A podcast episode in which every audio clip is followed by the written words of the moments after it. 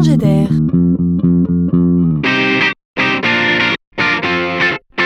C'est la chronique de Laurent Collen.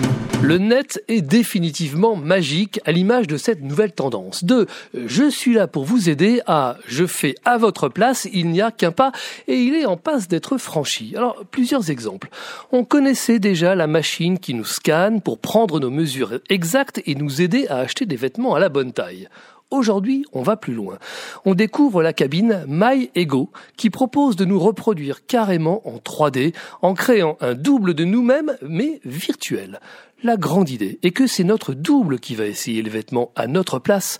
Je visualise que ce manteau me va bien et hop, je l'achète. Plus loin encore, l'entreprise Anatoscope, elle propose de modéliser l'intégralité de notre corps via la conception assistée par ordinateur, mais aussi nos mouvements à des fins thérapeutiques. Alors à quoi cela peut-il bien servir? Eh bien par exemple à imprimer en 3D des prothèses ou des orthèses. Imaginez donc que notre double numérique pourrait d'une certaine manière aller chez le médecin à notre place. Dans un autre registre encore, l'entreprise Essential investit dans l'intelligence artificielle pour capter depuis notre mobile nos habitudes mais aussi nos émotions. On ambitionne ici de répondre au téléphone à notre place, comme par exemple pour fixer un rendez-vous sur notre agenda.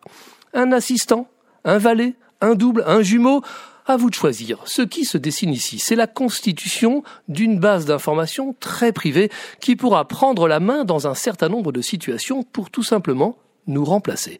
Demain, nous ne serons plus jamais seuls, nous serons multipliés.